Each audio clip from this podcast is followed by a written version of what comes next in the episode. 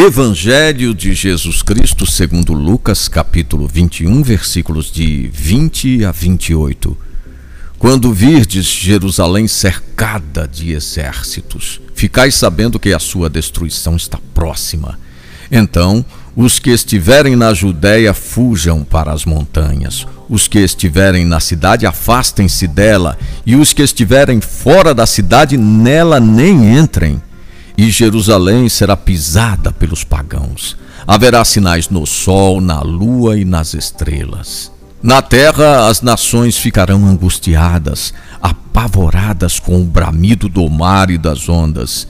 Então verão o filho do homem vindo numa nuvem com grande poder e glória.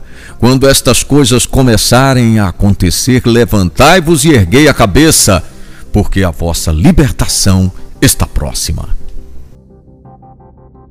A destruição de Jerusalém é relatada como julgamento divino, dia de vingança, porque a cidade não reconheceu e não aceitou a visita salvadora de Deus.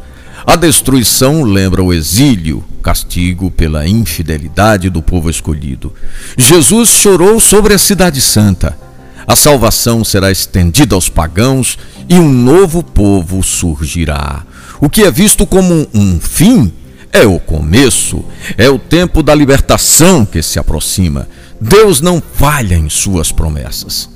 Assim como após o exílio houve o regresso a Jerusalém, Deus voltará a se manifestar a seu povo. Os seguidores de Jesus não devem perder a esperança, mas é preciso levantar a cabeça, porque o dia do Senhor trará a libertação. Deus não volta atrás em suas promessas, nem tampouco no seu amor.